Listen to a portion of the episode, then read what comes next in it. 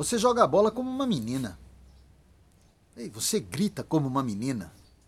Credo, isso é rosa, coisa de menina.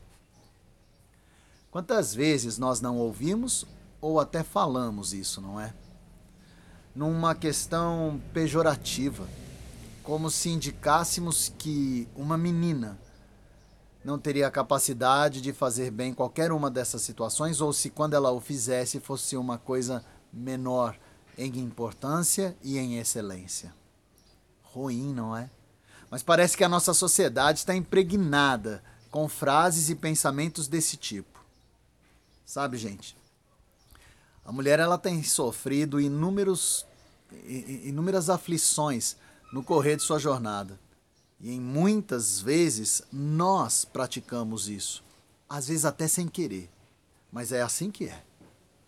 Eu sei das diferenças que existem entre os homens e as mulheres. Sei bem o que Deus fala sobre homens e mulheres, sobre a função de cada um no lar, por exemplo, Efésios.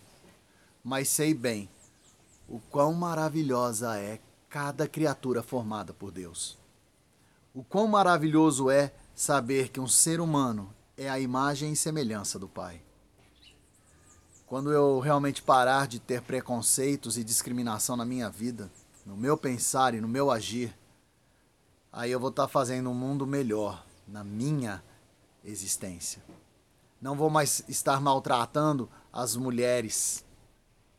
E aí vou poder dizer e viver plenamente a igualdade que Deus sempre prezou. Somos diferentes, mas temos o mesmo Pai e somos amados da mesma forma. E perante Ele, temos o mesmo grau, a mesma qualidade e a mesma importância. Que possamos viver um mundo onde o respeito, a reciprocidade no amor, a empatia venham a ser a nossa marca, a nossa melhor jornada.